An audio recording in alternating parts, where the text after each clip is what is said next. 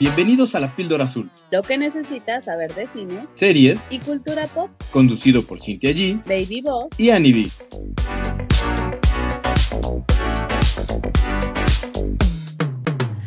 Bienvenidos a otro episodio de La Píldora Azul.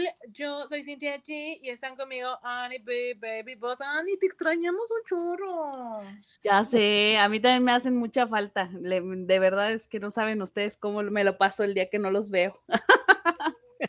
Triste por la calle de la amargura. Así más o menos así, muy, muy triste, depresiva, suicida. No, no es cierto. No, no sé si, no sé si. No, a ese grado no, pero sí, sí los extraño mucho. Qué bueno, que nos, para que nos valore Lick, porque nosotros también la valoramos mucho a usted. Ah, bueno. Abrazo grupal. Abracito grupal con, con drink en la mano, vientos. Oye, Lick, ¿y qué onda con la mudanza? ¿Ya, ya nos vas a invitar al opening o qué? Pero, o sea, yo sigo esperando mi invitación. No, o sea, ahí sigue. Todavía falta que podamos arreglar uh, dos cuartos prácticamente. Este, no, no ha podido ir el, el, ay, ¿cómo se llama? El que hace cosas de madera. Carpintero. Pero, amigo, Gracias. El carpintero. No ha podido ir el carpintero, que es lo único que falta. Este, y, pero yo les dije que me iba a tardar como tres meses en poderme asentar ya bien. Y apenas llevamos uno, según yo. Entonces, ahí vamos, paso a pasito, pero ahí vamos. En algún no momento, presionando, ¿no? Básicamente. en algún punto va a haber ese opening y por supuesto que van a estar invitadas y vamos a echar relajo. Ok, pero que conste. Y mientras llega, vamos a hablar de Sam, Fury of the Gods, que es el estreno del fin de semana. Esta película que hace como un año debía haber llegado a las salas de cine, pero con todos los cambios que DC trae y los retrasos que han hecho gracias a, ¿cómo se llama el de Flash? Ezra Miller. Ajá. E- es el- él es el culpable en parte. Tanto desmadre, el, yo siento que el retrasar tanto la película de Flash afectó a algunos otros proyectos, entre otras razones que no conocemos, cosas internas, cosas de casa. Pero por fin llega a salas de cine y ahora sí creo que lo vimos, lo vimos las tres, los tres, ¿verdad? Creo que ya teníamos rato que no coincidíamos los tres en una película. Creo que sí. Resumen, ¿te gustó, Andy? Ay, vamos a empezar por ahí. Pues sí, así rápido, respuesta rápida. Ya vamos a despedorrarla. Híjole. ay, no. O sea, no está mal, pero no la amé. Ok, ¿y, y Elick? Sí, te, pensando que solo cumple, cumple con entretener, tan tan.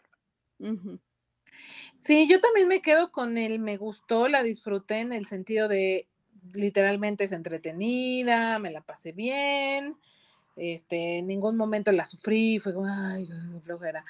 Pero tiene razón Ani, pues sí se queda como muy corta, ¿no? O sea, siento que si la comparas con la anterior, con la primera parte, sí es mejor la primera. Sí. Mil por ciento sí. Mm. ¿Sabes cuál es el tema? Para mí, que esto, o sea, mi, mi issue fue que es una película muy, muy juvenil. Creo que el target era un público bastante joven y yo ya no estoy en ese target. Y entonces, pues, o sea, no me la pasé mal, hubo dos, tres chistes buenos y así ya asado, pero mm, no, la terminé de amar porque pues sí, ya es como, mm, no sé. Yo por ahí leí un postulado que decía, como muchas veces nos ha dicho la licenciada, que ya las películas de superhéroes debemos de ir con la visión de no esperar nada. Entonces yo creo que si no esperas nada, te la pasas bien, tan tan. O sea, es una película del 5 que puedes volver a ver 20 veces solo para divertirte. Creo que agre- agrega dos, tres cosas del universo de DC, pero hasta ahí. Y también concuerdo por ahí con otra idea que leí, que Shazam para DC es como la alberca de pelotas. O sea, vas a divertirte y hacer locuras, sí, de niño, y bien, tan tan. Creo que con eso cumple. Más allá, pues no, obviamente no. Si es entretenida, si no te aburres, ¿no? Sí, yo creo que tiene dos grandes errores. O sea, e- esto de que no funcione del todo es por lo siguiente. Uno, la falta de un villano verdaderamente malévolo, malvado, que, que, imponga, que digas, ay, güey, sí está perro, ¿no? Eh, siento que eso le está haciendo falta a la historia, a muchas historias, porque creo que esto te repite en muchas historias de, de películas de superhéroes.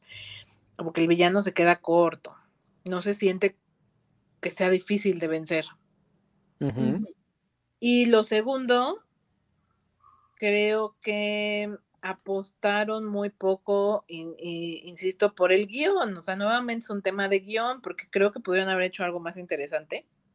Y lo decía yo en un TikTok que hice. Yo no entiendo por qué uh, DC ha decidido apostar por historias poco relevantes en lugar de contar las que realmente la gente quiere ver. Por ejemplo, Shazam versus Black Adam. Entiendo del poco conocimiento que tengo de cómics, que Black Adam es como el gran villano de Shazam.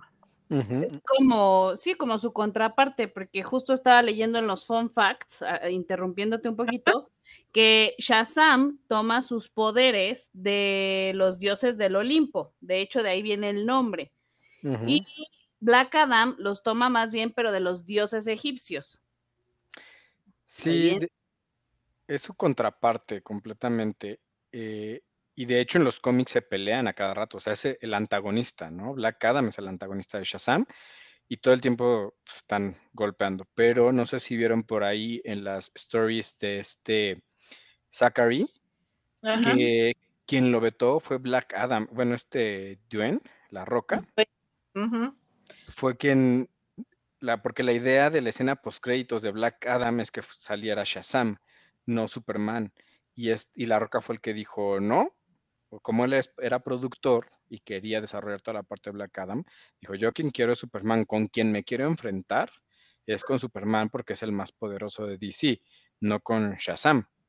Que también se esperaba que en algún momento, eh, porque Shazam tiene escena post créditos, de hecho tiene dos, eh, en una es invitado a la Justice Society, que si recordamos, también en Black Adam 2 también es invitado.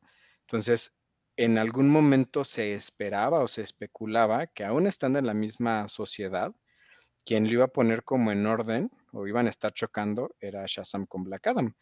Pero pues ahora, quién sabe qué pase, ¿no? Quién sabe qué rollos traigan. No sé si, si lo quieres tocar un poco más adelante, de quién sale de la Liga de la Justicia en esta película que deja abierto pues muchas dudas. Yo nada más quiero cerrar la idea antes de brincarnos al cameo que hay, que sí es bastante relevante, que no sé, no entiendo, no entiendo por qué decidir apostar por historias no tan interesantes y dejar las que verdaderamente se quieren ver, ¿no? O sea, independientemente de si Dwayne Johnson quiso o no, eh, digo, se, deja como por ahí la semilla de una tercera entrega, pero con personajes que no es Black Adam, ¿no? O sea, uh gusanito que no sé cómo se llame, que ya habíamos visto al final del Shazam 1, lo volvemos a ver al final de Shazam 2, significa que si hay tercera parte sería con él como villano y pues no, o sea, tiene que enfrentarse tarde o temprano con Shazam, si no, no va a funcionar. Y honestamente yo le auguro muy poca que le vaya bien en taquilla. Creo que le va a ir bastante mal y veo difícil que tengamos Shazam 3. Sí, definitivo. ¿Sabes qué? Que, que o sea, al menos si vas a meter otra cosa y no vas a meter lo que te estamos pidiendo, pues hazlo bien, ¿no? O sea, haz, ah, sí desarrolla una historia que sea lo suficientemente rica, que tenga el, contexto, la justificación, porque este, este tema con, con, las hijas de Atlas realmente me pareció cero justificado, así nada más la otra que traería un coraje impresionante de, ay, nos quitaron los poderes, no, no, estoy muy emperrada. O sea, hubo un punto en el que a la hermana, que se supone que era la cabeza, que era la, la más potente, la hermana así ya también como de, ya, güey, ya supéralo, ¿no? Por favor. O sea, si hasta entre ellas no estaban coordinadas, güey, ¿cómo esperas que yo te, te, acepte esto, no? O sea, no, hay forma, ¿no? Eh, ahí faltó muchísimo, muchísimo, como dices en el guion. No, ni siquiera te justifican. Lo vas a hacer, no hay un pedo, pero güey, hazlo bien. Claro. Oiga, Lick, ¿usted fue con el pildo cachorro? No, no, no, no, no. Este, ah, fui aparte. Ay, ah, cacho. ok. Porque algo que estaba pensando ahorita es, eh, bueno, ya nos había dicho DC que va a estar haciendo películas en individual, que no quería conectar todo el universo hasta antes de James Gunn, ¿no? Hay que ubicar que esta película se hizo antes de la época James Gunn, porque ahora James Gunn dice completamente lo contrario, ¿no? Ahora todo va a estar conectado. Películas, videojuegos, series, todo. Hasta cómics, creo que por ahí también. Eh, y estaba pensando, ¿no será que Black Adam lo quisieron hacer para los niños? Para los que son preadolescentes, de preadolescentes para abajo. ¿Eh? Se, ¿Qué? siente, se siente muy familiar. Shazam. No sé si sí, claro. Sí. O sea, no se siente una película para adultos, porque podría ser mucho más oscura como la trilogía de Christopher Nolan del Caballero de la Noche. Y no, por supuesto que aquí están apelando mucho más a hacer una película infantil. Entonces eso tal vez responda mucho de nuestro cuestionamiento, ¿no? Porque si lo ves con ojos que sea para un niño de 12, 13 años para abajo, posiblemente pues sí tenga que ser tan sencilla, tan atractiva, de repente tan boba, que dices, pues si a los niños le, le, le emociona, pues órale, ¿no? Claramente a nosotros los adultos es como, oye, te hace falta mucho teniendo el personaje que tienes, porque lo puedes desarrollar mucho más. Mm, o sea, sí, pero de nuevo, sí necesitan escuchar un poquito de retro de lo que los fans quieren ver, porque van a pagar por eso, ¿no? O sea, siento que en parte uno de los aciertos de Marvel ha sido ese, que ha, más o menos, pero ha tomado ciertas cosas, o sea, nos dieron el Spider-Verse, por supuesto que todos pedíamos eso, ¿no? Eh, con. ¿Qué pasó con Black Panther 2? Nos dieron un, un homenaje que como fans necesitábamos después de lo de Chadwick, ¿no? Y así ha habido un par de detallitos. Yo te podría decir que también siento que fue fanservice la película de, de, de Black Widow, que ya muy tarde, pero al final de cuentas sí había gente que pedía una historia en individual de Natasha Romanoff. Entonces, ahí hay un poquito de retro hacia los fans. Y de este lado, o sea, cada quien hace lo que quiere, cada quien eh, va por su lado, no hay una sinergia. Yo espero que todo funcione a raíz de la entrada de James Gunn. Pero por otra parte, como estamos hablando, nos quedan un par de cabos sueltos que todavía ni siquiera sabemos qué vamos a hacer ahí o nos vamos a quedar en el aire, ¿no?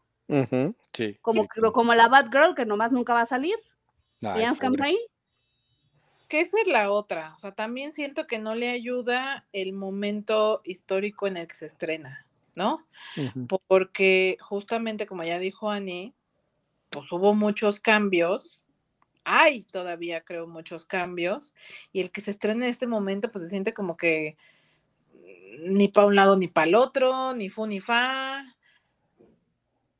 O sea, no tiene pies ni cabeza, no tiene, no, no creo que tenga una continuidad, pues, o sea, es como una aventar así algo ahí al aire y ya, que no va a tener ninguna repercusión, que no va a ir a ningún lado. Y, y está bien, no necesariamente eso tiene que ser malo, pero entonces hasta cierto punto los, las escenas post créditos, pues la verdad carecen de sentido, o sea, no tienen ningún sentido para dónde estamos yendo. Sí, creo que no lo hacen tan mal como Sony, o sea, Sony se quedó en los 90, pero porque, pues, porque Sony, ¿verdad? Seguimos porque jamás vas a perdonar a Sony. jamás, y menos con Morbius. No Pero, vas, ¿dónde? no lo vas a superar. No, no, no, no, hasta que Sony le venda, le regrese todos sus personajes a Marvel, mientras no.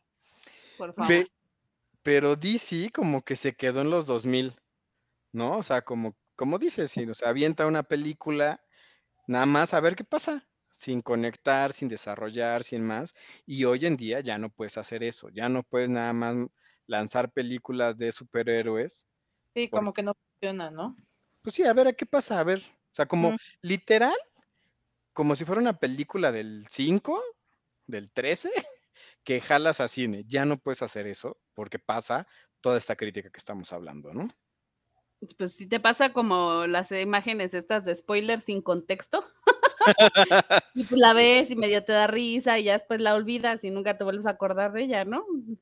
Sí, y, y cosa que, por ejemplo, Marvel también hace, ¿no? O sea, ¿cuántos personajes no nos ha enseñado y, me- y presentado que no necesariamente adelante los saca, los desarrolla, pero sí te da historias con más carnitas, carnita, Sí.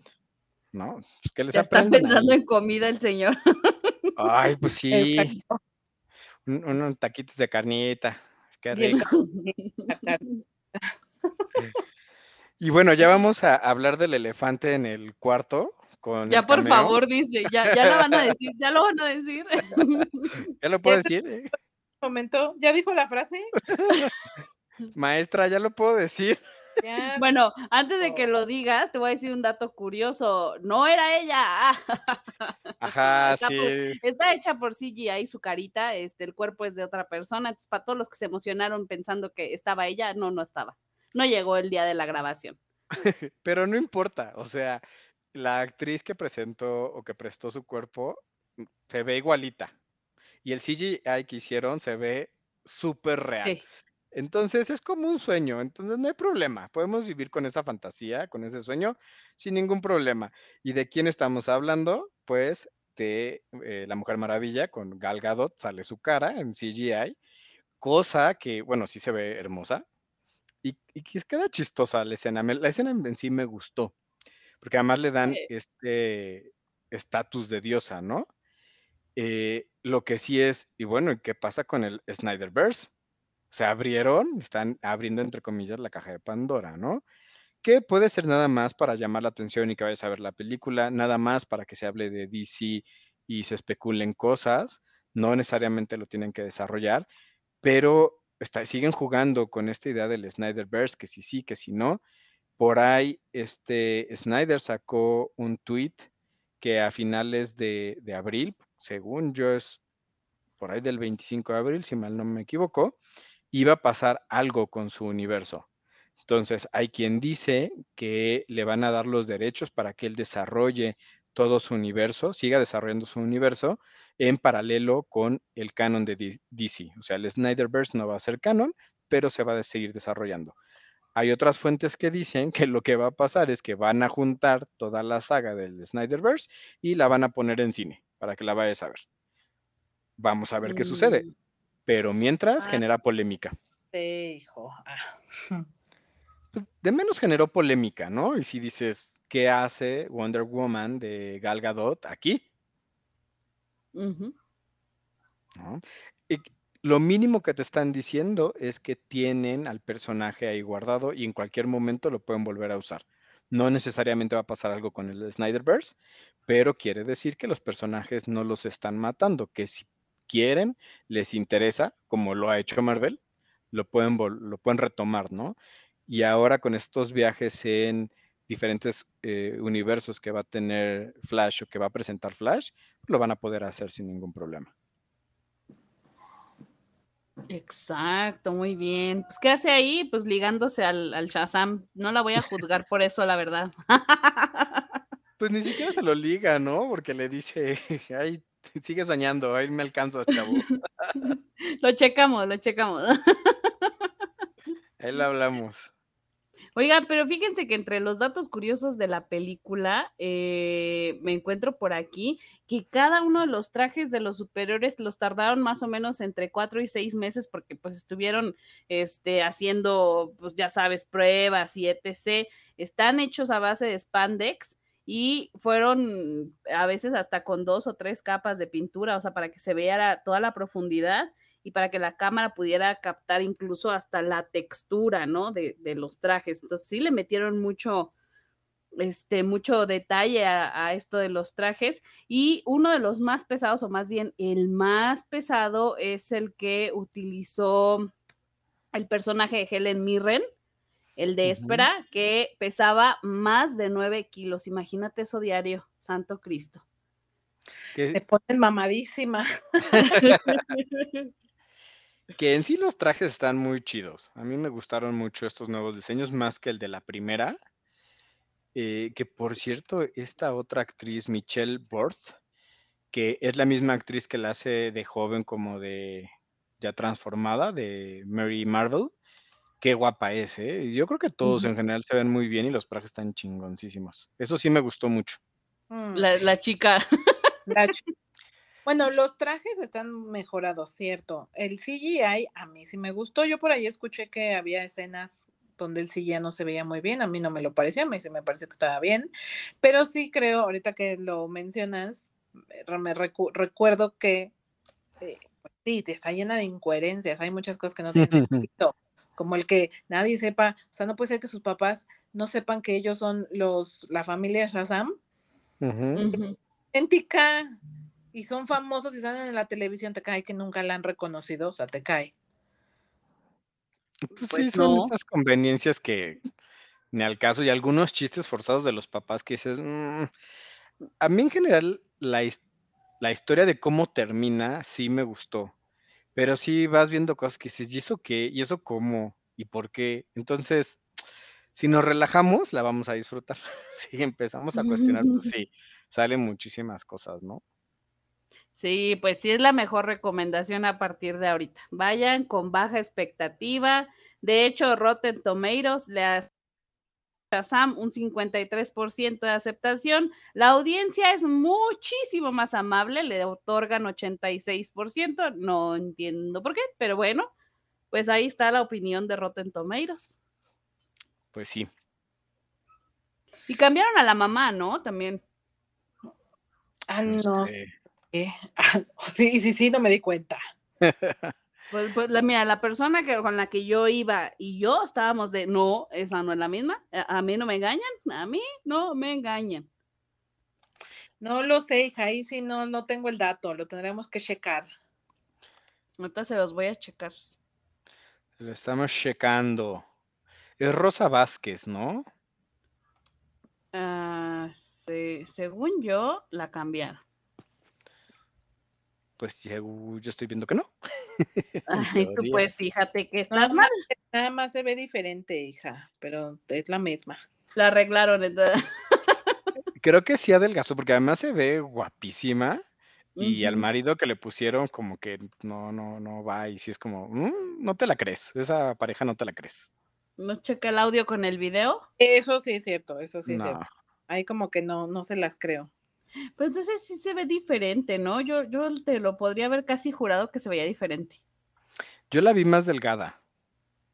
Eso sí puede ser. Y sí como más arreglada, más que más atractiva. Bu- Bueno, yo me hubiera shineado también. es que sí, fíjate, estoy viendo las fotos. Ay, sí, ya métanse ustedes también, busquen en su Google. este, a esta actriz que se llama Marta Milans. Y sí, creo que yéndote un poquito hacia atrás se ve diferente. Como que algo se habrá hecho, ¿no? Pues mira, de entrada sí bajó de peso, eso se, se le nota muchísimo y sí le cambiaron el look también. Ahora sí fue como que más interesante, por decirlo, más, Sí, se veía muy bien, ¿no?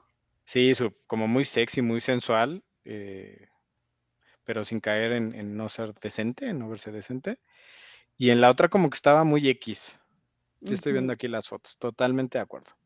Oye, tú, pero juzgándola por el marido, ¿no has visto esta tendencia en TikTok de este de chavas muy, muy guapas y de repente así como que se raya el disco y salen los novios todos horrendos? No. Así nos pasa a las mujeres, nosotras sí nos fijamos en los sentimientos, fíjense. Mm, híjole, amigas, váyanse a checarse un poquito con el psicólogo a ver si sí son las que se fijan en las emociones. Si dice eso, está bien, chingón, qué bueno, me da gusto. Tampoco se vayan por la idea de que los feos no son infieles, cosa que no es cierto, esa es una gran mentira. Pero que sean conscientes que están escogiendo con conciencia. Al feo, dice. Sean conscientes que están escogiendo al feo. No, que sean conscientes de por qué están escogiendo a esa persona. y si les. Pues por eso, porque nos fijamos en los sentimientos. ¡Ay, nosotras ajá! Ajá. Nosotras nos vemos su alma y así. Ajá. No le creo, a la mayoría no le creo ni tantito. Santo Cristo, ya nos despedazó a todas, fíjense, nos pasó a, re- a re- despedazar a todas. Eso es lo que yo estaba pensando, este muchacho de veras. Pues sí, Pero bueno, pero bueno. Pero ¿quién es uno para juzgar? En fin, pues bueno, con eso creo que no les van a quedar muchas ganas de ir a ver Shazam. Espérense a que salga en streaming y ahí disfrútenla mucho. Sí, sí, la Total. verdad. totalmente. Y pues yo quiero pasar a mi contenido porque. ¡Ay, güey! A ver, a ver.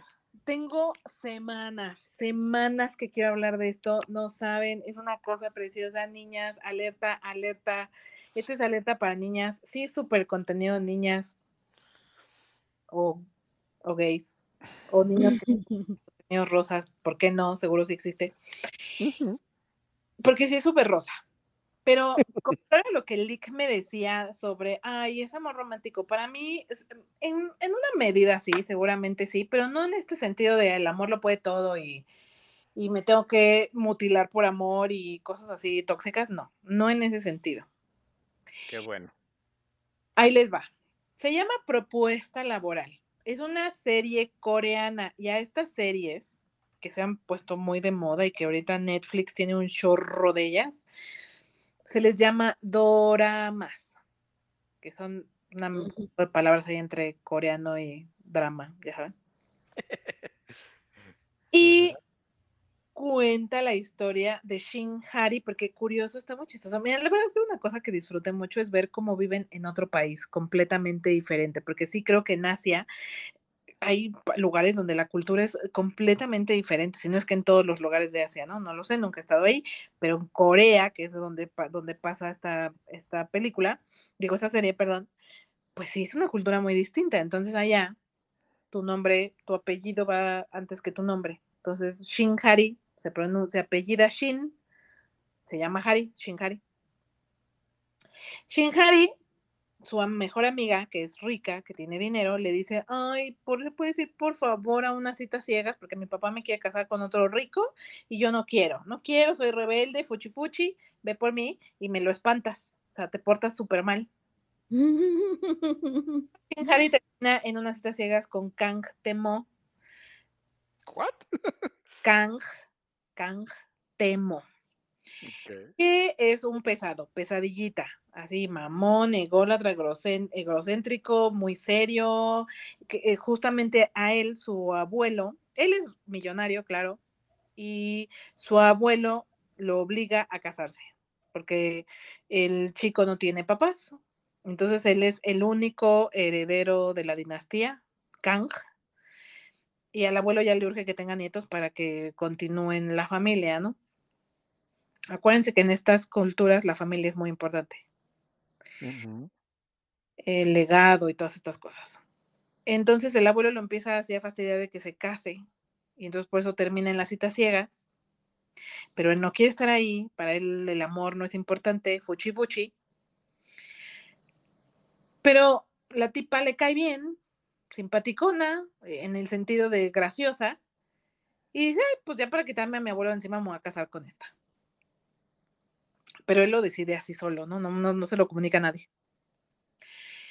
Y conforme va avanzando la serie, pues ella finge ser otra persona, porque ella se está haciendo pasar por la amiga. ¿Que sí es rica? Que sí es rica. Y primero, primero le cae en el cuento de que no es la amiga, es otra persona.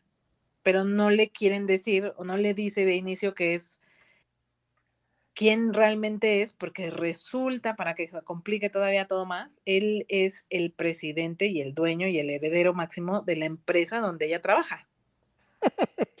Esto es como Mariala del barrio versión claro, pero, pero, claro, pero coreano. sí. Entonces, ella no le quiere decir porque tiene miedo de que la corran, ¿no? Entonces, ya él sabe que no es la amiga, piensa que es otra persona, pero piensa que es una persona de dinero, es otra persona, que no es ella. Y conforme empieza a avanzar la historia, pues ya te termina por desenvolver todo el misterio y demás, pero obviamente hay muchos enredos, mucha comedia, mucho drama, pero drama bobo, drama inocente, no, no drama precious, ¿no? Y Quizá lo que más me gustó y lo que más disfruté a lo largo de estos 12 episodios, porque es cortita y por lo que estuve investigando no va a tener segunda temporada, por lo que estuve investigando, o por lo menos no hay fecha para cuando haya, tristemente. Sí, mm, eh, sí tristemente, güey, porque neta sí me, sí, sí me dio como, como síndrome de abstinencia, o sea, cuando fue como, no, no, porque no la quiero dejar de ver, la necesito en mi vida. porque es demasiado rosita y ahorita voy a elaborar un poco más esa parte, pero bueno, a lo largo de estos dos episodios disfrute mucho porque justo es demasiado tierna. O sea, es como un amor muy inocente. Curioso porque los dos ya son veinteañeros, deben de tener alrededor de 25 años. No son tan grandes, pero tampoco son adolescentes. Pero sí los dos se comportan como si fuera un amor muy juvenil, como muy inocente, como si fuera el primer amor, ponle tú. Mm, Poco a poco, primero, ya sabes, como este, este eh, caminito de nos tocamos las manos, ay, se rozaron, ay, me abrazó, ay, nos toca, así rozamos el codo, ay, qué padre. Y luego, ay, que se me acercó demasiado, casi me, que me nos tropezamos y caí en su boca y, y queda el accidente. Un accidente. Vamos, de repente nos agarramos de la mano. O sea, creo que tu- tuvieron sexo una vez, ya casi en el último episodio, una vez. Y a lo largo Entonces es muy rosita, como muy tierno, como que ella, además ella sí, ella sí proyecta y es un personaje como extremadamente noble, inocente, ¿no? Y él más, más que inocente es como esas cosas del amor, no le interesan, su atención está en otras cosas y, y creo que por eso el que los dos conecten es, sí se siente, te digo, como este primer amor, como muy inocente, como muy bonito y, y yo lo disfruté mucho porque es recordar cómo fue la primera vez. ¿No? Mm, que incluso te pasa ahora, porque no sé, Ani, Ali seguro no. Pero seguro, Ani, te ha pasado que, que sales con alguien y de repente es muy inocente todo, al principio, por lo menos, ¿no? Y, y si se agarran de las manos, pero y si te da el brazo para que te cuelgues en él, pero que de repente te agarra el cabellito y como muy inocente, por lo menos las citas, ¿no? Sí, sí pasa, la verdad es que sí pasa, pero incluso hasta el nervio de, no sé, le doy la mano, cómo le doy la mano, no sé, este, o ya, ya como dices, que te jalan la mano para que los abraces, los agarres del brazo, y no, no sé si te pasa a ti, que, que incluso, o sea, vas tan nerviosa, a mí sí me pasa de pronto, que estoy muy nerviosa y como que estoy temblando, ¿no? Entonces me quiero poner tiesa para que no se me sienta que estoy temblando. Qué oso, güey, como nueva, así como adolescente de 16, qué bárbara. Pues justo así, yo creo que todas, a todas las edades, alguna vez podemos volver a sentir, o sea, todos lo vivimos de jóvenes, pero creo que también en algún momento de vida con la persona correcta puedes volver a vivir el que en las primeras citas sea así como muy lento, porque de repente esta edad pues es un poco más rápido, es un poco menos inocente, normal, pero de vez en cuando te topas con alguien que todo va más lento, que todo va más más inocente, más dulce, más tierno y, y, y, tiene su encanto. Entonces, disfruté mucho eso porque, porque es verdad, puede pasar, aún a nuestra edad creo que puede pasar que de repente todo vaya lentito, que se cueza lento y, y muy lindo como irte enamorando y sobre todo porque él, el Kang Temo, a mí además de que se me hace guapísimo, o sea, los coreanos a mí se me hacen muy guapos y los dos protagonistas varones de la serie también se me hacen a mí muy, muy guapos que él pase de ser así como, ay, el mamón pesado y que, ah, lo odio, qué cosas tan absurdas, a que se desvive por ella, o sea, ya en el último episodio, o sea, es así lo que todo mundo sueña, güey. De repente le así como de, ay, es que, me, es que eres hermosa, es que me encantas, es que eres mi mujer ideal, o sea, sí se lo dice, se lo dice, palabras. Es que, es que me encanta verte reír, es que me hace cosas como muy tiernas, como te digo, al final es un amor muy tierno y, y, y, te digo, pasa de ser, ay, no, esas cosas, qué asco, a, a, ser un panquecito dulce que está muerto de amor por ti.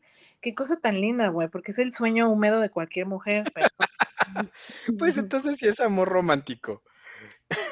pero, no, pero no el amor romántico tóxico, el amor romántico. Sí. Híjole, a ver, cualquier amor romántico tiene su grado de toxicidad. Estoy de acuerdo que no está en el extremo, pero váyanse con cuidado, porque tener esa expectativa de tiene que ser así, si no, no es amor, está cabrón. No, Ay, no, no. el David, espérate, o sea, es como cuando estás, estás bien emocionada porque tu mamá te dejó ir a la fiesta y el David va a llegar, no, te cambias, así no vas a salir, eh, ponte pantalón y suéter de tortuga, que no, le quitaste que... todo. Pues sí, porque no saben cuánto vemos en terapia que precisamente por esta idea distorsionada y lo que esperan, se hacen unos pedos increíbles. Entonces, si está chido eh, la parte de ser romántico, si está chido la parte de ser cursi, si está chido tener sus detalles, pero no esperen que eso sea el amor, ¿no? Ay, ¿por qué Yo no? nomás digo, ¿Por qué no podemos esperar que eso sea el amor? O sea, me, me, ah, si, si a lo que te refieres es que no, que no, que no porque no sea así no es amor, o no porque, o, o que ese no es el único camino del amor, o la única expresión del amor, sí está bien. Pero ¿por qué no buscar eso si eso es lo que te gusta? ¿Por qué no buscar? Porque al final también se presta lo que estás diciendo a que te conformes con lo que te dan y no, mi ciela, tampoco se trata de conformarse, es como, ah, este güey no es cursi, este güey no, no tiene detalles así bonitos, ah, pues así es, pues está bien. ¿Por qué? Tampoco se trata de conformarse, o sea, ningún extremo es bueno, ninguno. totalmente de acuerdo. Y en el camino es como hay que ir resolviendo. O sea, la primera pregunta es, ¿yo qué quiero? ¿A mí qué me gusta? ¿Cuál es mi lenguaje del amor? Con la persona con la que me estoy vinculando, ¿cuál es su lenguaje? ¿No? Y puedes pedir cosas, ¿no? O sea, tampoco estoy diciendo que está mal que te den una carta escrita a mano, pero si no lo piden o si la otra persona no es así, no se emperren en, ah, entonces no me ama, no me quiere. Y tiene que Ah. ser de esta forma, porque si no, no es así. Pues no. Yo Estoy de acuerdo. El que, el que él no sea así no significa que no te quiera, o sea, no tiene que ver con el amor, si te quieren o no, estoy de acuerdo. Pero si para ti es importante que sean así, no te conformes, amiga, amigue. Sí, y No te conformes, busca a alguien que sí sea así, porque claro que existen, por supuesto. mm, bueno, o sea, si existen, son los menos, y no te emperres en cambiar a la persona que está a tu lado. Si no es así, déjalo ser así. Si no es lo que tú quieres, mejor retírate. No insistas en cambiar a la persona, porque eso es lo que vuelve tóxicas las relaciones.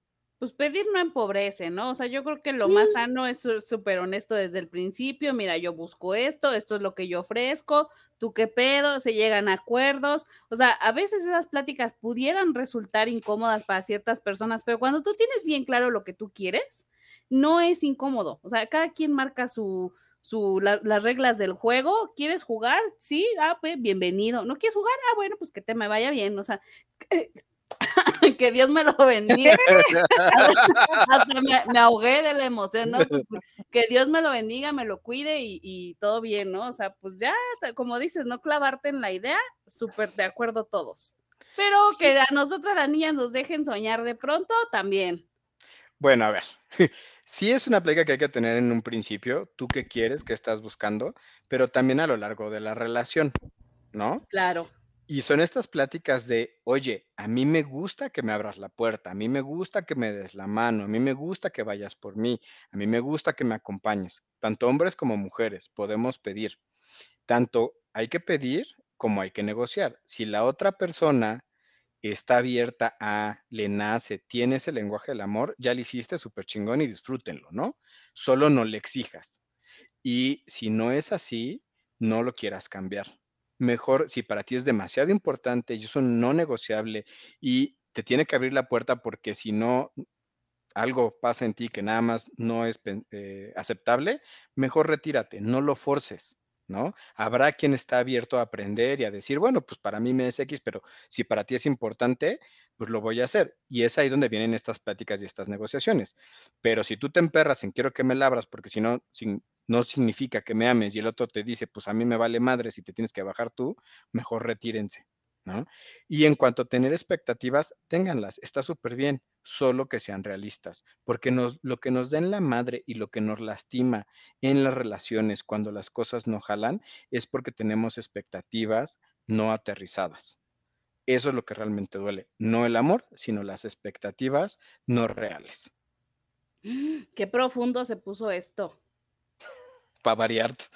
para variar. No, pero está padre. Yo siempre creo que es la parte que lo he dicho mil veces. La parte que más disfruto de un contenido no es el contenido en sí a veces, sino se presta a lo que me remite, lo que recuerdo, lo que lo, con lo que conecto o en este caso a la discusión, porque sí es un tema que se presta a que podríamos dedicarle dos horas a esto, ¿no? O sea, fácil. ¿no? Y yo al final me quedaría con esta idea. Eh, yo no creo que haya la receta secreta. No hay, no hay un, ah, es que si tiene que ser así, si no es así, no es así. No funciona. No, yo creo que cada pareja, cada persona, cada relación tiene sus reglas o las construye y lo que te funciona está bien y si a los demás no les parece, pues su problema, chingón.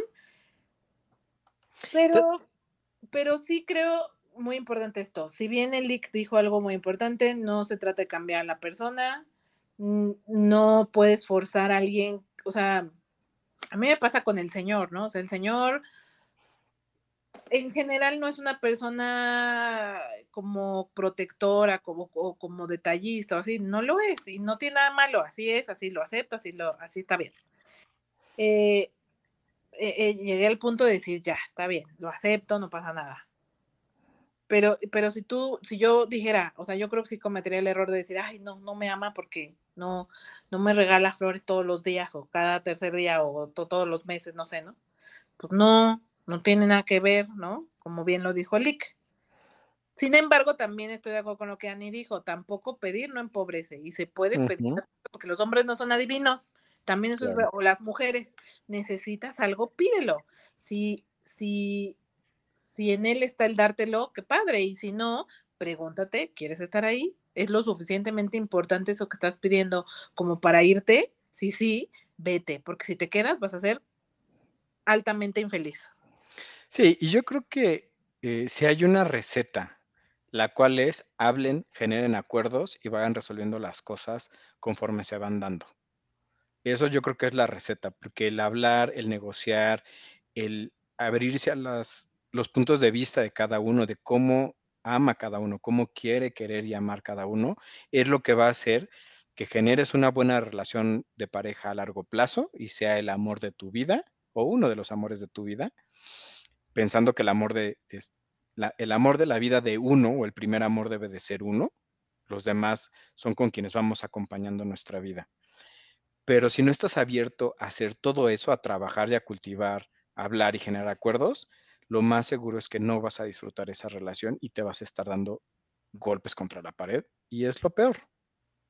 Pues sería como, o sea, para llegar al buen diálogo, como cualquier debate, tienes que llegar preparado. Entonces tienes que conocerte muy bien qué es lo que quieres, cuáles son tus no negociables, en dónde sí puedes ceder ciertas cosas, porque teniendo bien claro lo que tú estás buscando y lo que tú estás ofreciendo, creo que se facilitan muchísimo las, las pláticas, ¿no? Y entender, y, o sea, saber tener este entendimiento en que cuando esa persona no está cumpliendo con, lo que tú estás buscando, pues no quiere decir que haya malo en ti, te retiras y no pasa nada, pero vete con dignidad, vete con gracia. De nada sirve que te emperres y te quedes ahí aferrada a una persona que no va a ser recíproca contigo. No porque el zapato te guste quiere decir que te quede. Entonces, si no es, bueno, ni modo, pues el que sigue, ¿no? Y ya, o sea, no pasa nada, no se aferren a personas porque no vale la pena en absoluto. Se tenía que decir y se dijo. Lo que es. Cae del micrófono del David. Ahora, más para cerrar, antes de que, de que se queden con este debate existencial, regresando al contenido, la verdad, yo creo que es fácil identificarse con ciertas situaciones, ciertos sentimientos, eh, revivir momentos bonitos del amor, que todos seguramente lo hemos vivido, la parte dulce, la parte tierna, porque lo tiene. Y, y que además, de veras, dentro de todo el contenido que hemos visto, Ani, recientemente del género de comedia romántica, créanme que este está en el 10. O sea, muy superior a un chorro de cosas. Sí, te habla a ti, Lindsay Lohan y Navidad horrenda que ni vi. Qué bueno creo que está muy, muy, muy superior a, a cualquiera que nos has traído últimamente, Ani, porque si mal no recuerdo, las últimas que has visto han estado como... Ah", no, Les digo, las va a dejar satisfechas, la van a amar, la van a disfrutar, les va a encantar. Para mí, el doblaje al español estuvo muy bien hecho porque claramente están, o sea, el idioma original es coreano, así que si lo ponen no se va a entender ni, ni más. La pueden ver subtitulada, yo la vi doblada, a mí me gustó bastante el doblaje, creo que está muy, muy, muy bien hecho y tiene todavía una peculiaridad más, además de que es una muy buena comedia romántica, o sea, en verdad muy buena, muy buena creo que lo otro es que está chistosona, está curiosa porque de repente en la, como justo es así como muy inocentona, de repente le meten animación a las, a las escenas. Entonces, por ejemplo, hay un, hay un momento en el que los personajes, dos personajes conocen, hombre mujer, y como los dos tienen un flechazo instantáneo, como que crecen flores alrededor de ellos, ¿no? Hmm es como una expresión en caricaturas o en, o en diseño, sí, como, como animación de lo que se siente, porque así se siente, así se siente cuando conoce a alguien y te flecha, se sienten maripositas, se siente que todo brilla y que el sol te ilumina y la rosa de Guadalupe te habla. y expresan muchas de esas emociones, las expresan con animaciones y le mete un tono padre. Yo no creo que llegue a ser un contenido de adolescentes, porque no.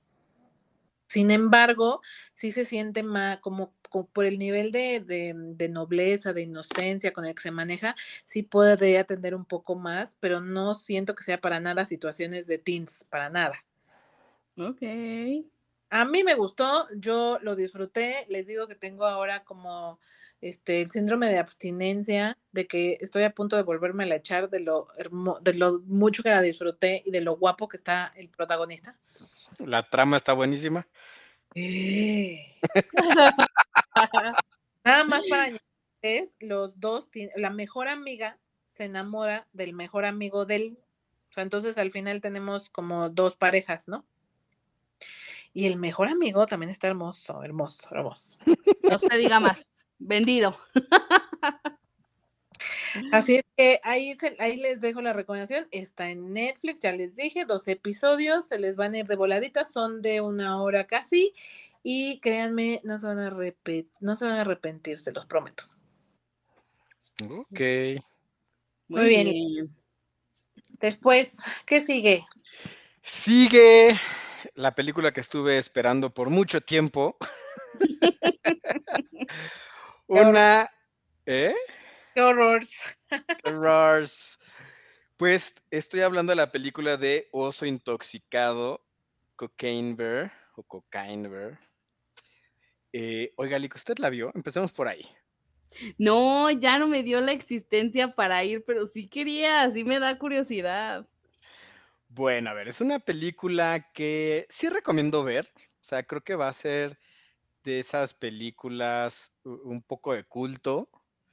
Eh, está muy ochentera, súper, súper ochentera. Está filmada, eh, los outfits y todo demás. Digo, está ubicada en los 80, en el 1985. Pero como que toda la trama, eh, cómo actúan, los vestuarios y todo, sí pareciese un homenaje a los 80. De entrada. Después, yo creo que es una película que cuando la ven la primera vez se ríen bastante, tiene buenos chistes, eh, eh, acaba siendo muy chistosa, muy, muy cajeta.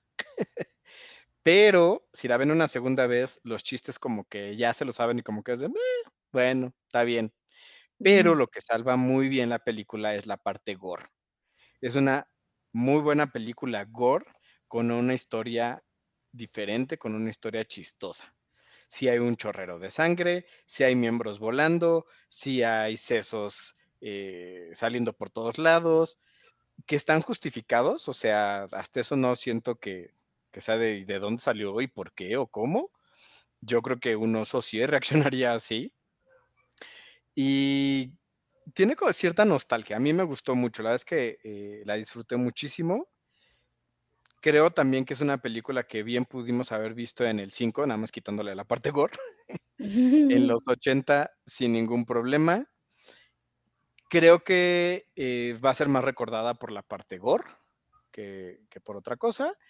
Y para la mayoría yo creo que es una película que puede ser olvidable, Y para lo que, o, sí, yo creo que en general olvidable van a decir, ah, esa película loca, ¿no? Pero a los que nos gusta el gore es de las películas que tenemos que ver y que vas a decir, oh, sí, muy buena película gore, ¿no?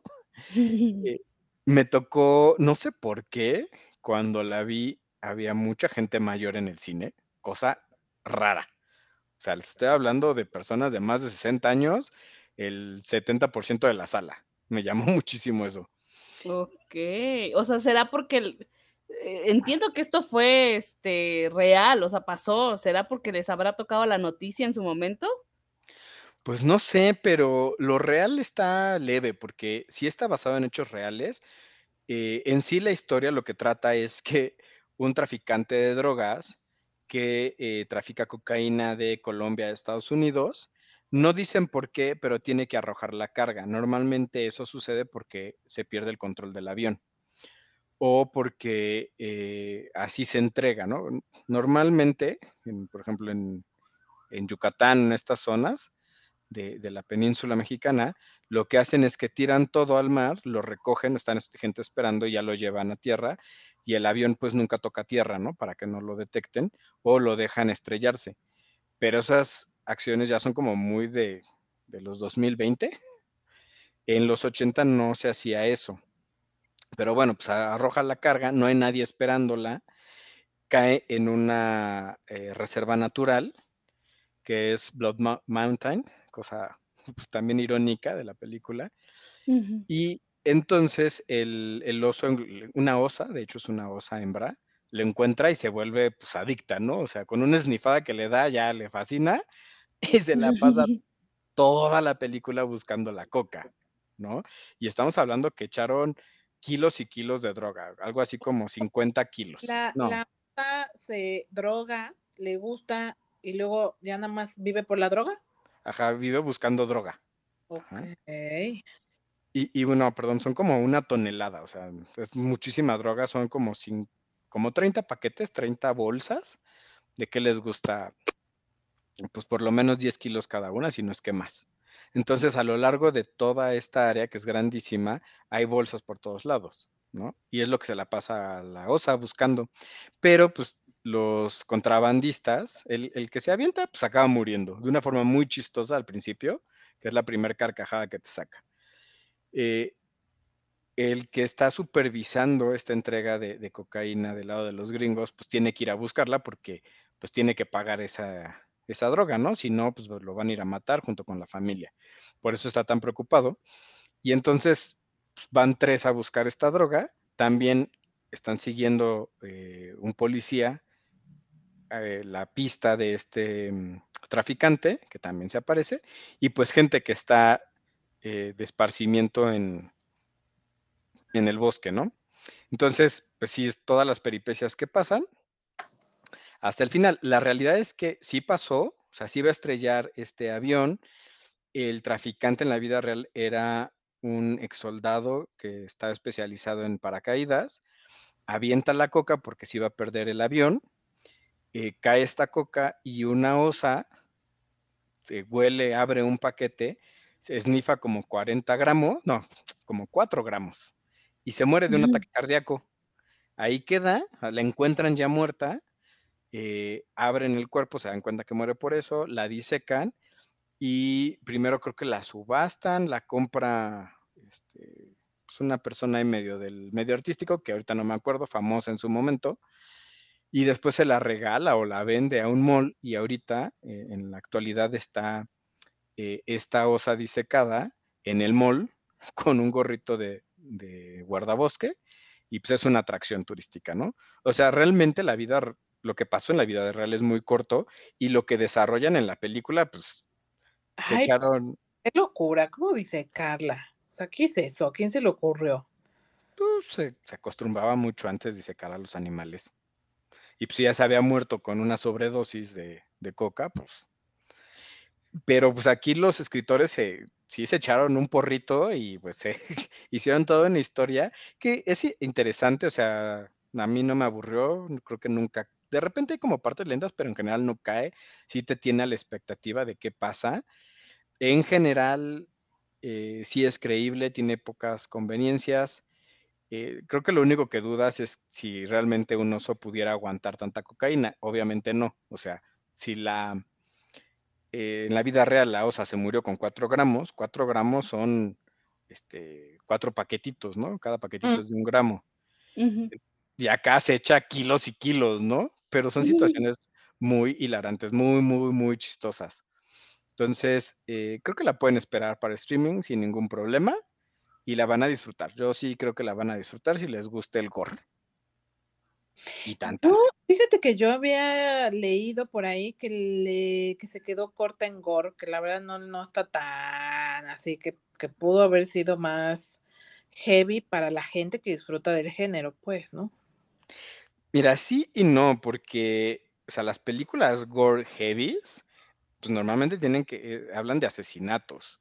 Ah, ya les, ya les platiqué de Terrifier 2, de las de Saw, de Trauma. O sea, sí, esas sí están heavies y hablan más de la hazaña del- de la persona, del humano, de cómo lo hace. Aquí yo creo que se queda bien, porque un oso, eh, lo que pasa es que acaba siendo cómica. Entonces, eh, que es un toque de, un tipo de, gore, ¿no? Que acaba siendo tan absurdo que es cómica. Entonces, yo creo que si hubiera sido más gore en esta onda de quererla hacer cómica, aunque es absurda, no hubiera dado tanta risa. Creo que ya se hubiera excedido. Y lo que hay gore, yo lo siento bien, no lo siento excesivo. Entonces, si tú esperabas ver a una persona destazada por un oso, que en la vida, de, en la vida real pudiera ser, pues no lo vas a encontrar. Pero lo que hay sí está chido y creo que está a un buen nivel. Claro, si estás esperando un hardcore gore, pues no, no es la película. Mejor ve Trauma o ver Terrifier.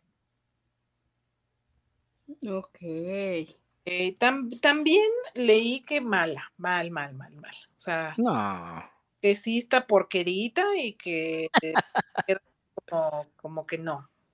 Bueno, y este por ahí que no. Digo, no sé las calificaciones que tiene. ¿Qué, qué, cómo la calificaron? Ahorita vemos. Pero no, ¿eh? O sea, a mí sí me gustó. Te tiene que gustar el gore. No, no es una película como que vayas a relajarte, a no pensar, a desconectarte. No, no, no, no, no. Eh, te tiene que gustar el, el medio y entender que no es pues, Terrifier, ¿no? Pero sí, a mí sí me gustó y no la veo mala. Me, la disfruté, me entretuvo bien. De hecho, creo que cumplió mis expectativas. Ok. Y eso es difícil. Nada más quiero aclarar. True Story.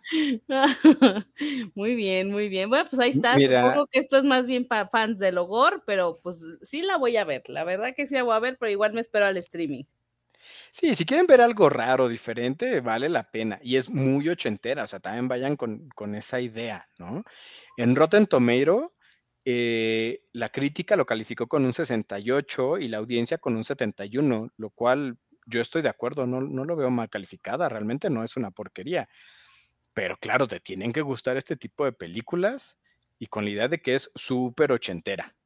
O sea, sale Kerry Russell. Con eso, por ahí empecemos. Ok, ok, muy bien, muy bien. Ahí está la opción. También escuché que la, que la adaptación a los 80 no era buena. O sea que no la lograron tan chida, tampoco se, está tan creíble, pues. O sea, la ambientación, el diseño de producción, creo que se- es, es exactamente el, el nombre. No, bien, ¿eh? A mí sí me gustó, yo sí creo que está bien hecha, cumple. O sea, tampoco es la película, la gran película, no es. eh, ¿cuál fu- O de este. Hasta la trama te gustó a ti mucho por el gore, la estás está siendo muy considerado con ella, fíjate. Tengo esa impresión.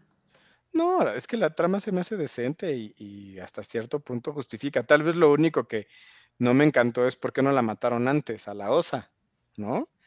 Pero todo lo demás está, está bien. ¿Cuál fue la última película que hizo Tarantino? Érase una vez en Hollywood, ¿no?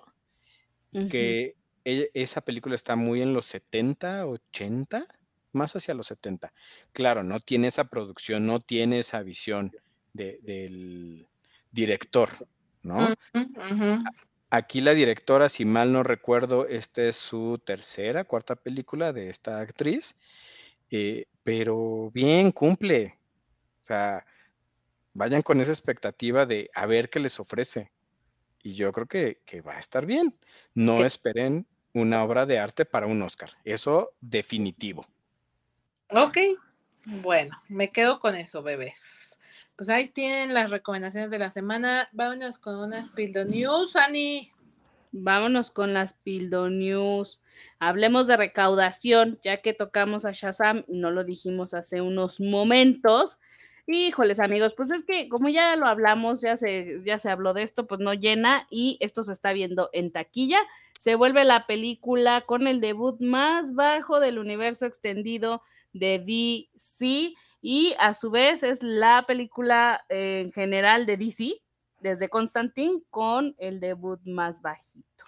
Por otra Mm. parte, los que sí la andan rompiendo eh, son los de Scream. Ah, fíjate, o sea, me callaron el hocico porque ellos tuvieron un presupuesto de 35 millones de dólares y al momento llevan recaudados 116 millones de dólares. ¿Cuánto tuve presupuesto, Lick? 35. Wow. Le- les dije que, que está bien hecha el spin que le dan o el, el giro de tuerca que le dan para mantener viva esa eh, franquicia es bueno. La verdad es que lo están haciendo bien. Claro, caen cosas que dices, "Pues, eso, llevo nueve películas viendo lo mismo, ¿no? Pero te regreso al punto de que te tiene que gustar ese tipo de películas y está bien hecha. Por ahí eh, yo la quise ver en 3D, no se pudo, ya les había comentado que ahí, ahí Cinépolis me falló, gacho. Pero este, me comentaba eh, Angie de producción que ella la pudo ver en 3D y que sí vale la pena verla en 3D, que sí está fregona en 3D. Ok, bueno, hay para quien todavía no la haya visto. y eh, pues fíjense que México anda brillando, pero con todo. No, hombre, andamos insoportables, ahorita ni nos hablen. Fíjense que la selección mexicana de béisbol se volvió tendencia durante la semana porque eh, le ganaron a Puerto Rico y ya Puerto Rico se hacía vencedor y luego que ya estuvo, esto ya se cuajó y tómala, que les dan la vuelta, terminan ganando, pasan a semifinales donde lamentablemente pierden contra Japón, pero vaya que el mérito no se los quita porque esto es histórico para México en béisbol. Luego por ahí, ajá, No, espérame, espérame, espérame, Lick, porque es la primera vez que pasan de octavos en el béisbol. Entonces se llegaron a semifinales, por eso es histórico. Y no sé si ustedes vieron el partido contra Japón. Cardíaco, cardíaco, a los que nos gusta el béisbol y que no nada más vamos por los taquitos de cochinita ahí al estadio. eh, estuvo buenísima porque se, se definió en la novena baja, o sea, en la última entrada. México iba ganando 5-0 contra Japón. Después, eh, pues fueron, no, primero fue 3-0, igualaron, después 5-3, si mal no recuerdo. Pero en el último momento, los japoneses metieron eh, tres carreras y se quedó 5-6. Así que estuvimos a nada, a nada. En el último momento metieron esas tres carreras que pasara México a la final contra Estados Unidos. Y se vino la final y los japoneses le ganaron a los estadounidenses, lo cual este, a mí me gustó mucho. Eh, lo cual disfruté, la verdad. Sí, la verdad es que sí. Ok, más mexicanos brillando. Ya hablamos, por supuesto, del talentosísimo Guillermo del Toro que arrasó con los Oscars. También histórico su, su, este, su premio. Por otra parte, tenemos a Brandon Moreno, el Pantera Rodríguez y Alexa Grasso, que se convirtieron en campeones de la UFC, la Ultimate. Fighting Championship. Y también Canelo Álvarez fue catalogado el mejor libra por libra del mundo. No voy a cuestionar nada de eso. Mm, ya sé que a usted no le va a encantar, pero lo que sí le gusta a usted es que el Checo Pérez volvió a ganar, se puso en alto la bandera mexicana y qué bonito momento, qué bonito momento. Sí, Checo bebé, no nos defraudó. Eh, yo andaba de viaje, este, por supuesto me conecté a ver la, la carrera. Buenísima carrera, salía Checo en primer lugar, ganó la pole position, que es este primer lugar. Ya lo había hecho en este circuito, que es de Arabia Saudita. Y eh, Max, Max Verstappen que ya nos cae súper mal, tuvo ahí una falla, salió en el lugar número 15 de 20 y el segundo era este Fernando Alonso, un español que ya ha sido bicampeón, que una de sus especialidades es la arrancada, entonces esperaba mucho este duelo entre Checo y, Alonso. En la primer eh, largada, cuando arrancan, Alonso le gana la primera posición, Checo se queda en segundo, pero como buen maestro de carreras callejeras, e, este circuito es un circuito callejero, ¿A qué se refiere eso? Que las calles de la ciudad son cerradas. Normalmente ahí los coches comunes transitan y se hace este circuito, ¿no? En los otros lugares, de los 23 premios, de las 23 carreras que hay en la Fórmula 1, solo 7 son callejeros, los demás son autódromos hechos, como el de la Ciudad de México, donde pues solo hay carreras, ¿no? No pasan coches comunes. Eh, y Checo, decente, tranquilo, poco a poco se le fue acercando y en dos, tres vueltas agarró el liderato y de ahí no lo soltó. Verstappen, que era, bueno, que es su coequipero, que se esperaba que pues, fuera quien realmente le pudiera dar batalla, porque Alonso le dio batalla un par de vueltas y ya remontó desde el lugar número 15 hasta el lugar número 2 y jamás alcanzó a Checo, lo cual eso es de super a Checo eh, gana, gana este gran premio eh, y él, o con esto también se marca un precedente porque eh, de, los, de, las siete, de los siete circuitos callejeros, Checo ha ganado en cinco. Entonces le falta dos ya para ser el rey de reyes de los circuitos. La Fórmula 1 ya le puso este sobrenombre el rey de los circuitos callejeros y está en el lugar número dos, apenas a un puntito de Verstappen, que va en, el lugar número uno en la tabla general. Y pues eso nos está diciendo que Checo está peleando este año por el primer lugar. Así que yo feliz y contento de, que ganar esta carrera. Lo está haciendo muy, muy bien. ¿Sabes? Creo que sigue siendo un momento histórico porque no va a volver en mucho tiempo. Es que estamos presenciando la historia y deberíamos estar muy al pendiente de lo que haga Checo porque difícilmente va a pasar pronto. Sí, y no sé si el próximo año tenga esta oportunidad. La verdad es que está en su mejor momento y parece ser que es la única oportunidad que va a tener en su carrera. Así que está dando con todo. Hay que disfrutarlo, como dice Cintia, estamos viendo historia y aparte está re bonito. O sea, lo vamos a disfrutar por todas partes, la verdad. Sí. Sí, confirmo, dice, es un viejo sabroso. El viejo sabroso. Muy bien, Ani, pues te toca hacer la recomendación de la canción del programa. Es correcto, me toca recomendarles una canción. Esta ya se la había pasado a Cintia hace, hace este, unos mesecillos y le insistí, mira, le insistí, yo escúchala, escúchala, es que qué joyaza de canción. Se llama Amantes y Amigos de Elsa y el Mar. No, hombre, esa, esa canción me hace así, me mueve recuerdos profundos. Ay, nada, no es cierto. Pero sí me llega, sí me llega la verdad, tengo que confesar. y pues se las regalo, amiguitos, se las regalo ahí para cuando la ocupen. Yo ya la conozco, Lick, y sí está muy buena, ¿eh? También la secundo. ¿A poco no es buenaza? No, no, no, chulada. Sí, sí, sí, sí. Bueno, pues para los que no sepan cuál es, vayan a la playlist de recomendaciones de la píldora azul, ahí la van a encontrar y ahí nos andamos viendo. Ahí me cuentan qué les pareció. Perfecto. Con la recomendación cerramos este H programa. Ya saben, ya se estrenó John Wick 4, por fin. El Dick se fue antes a, a verla que nosotras, qué bárbaro, de veras, si nosotros.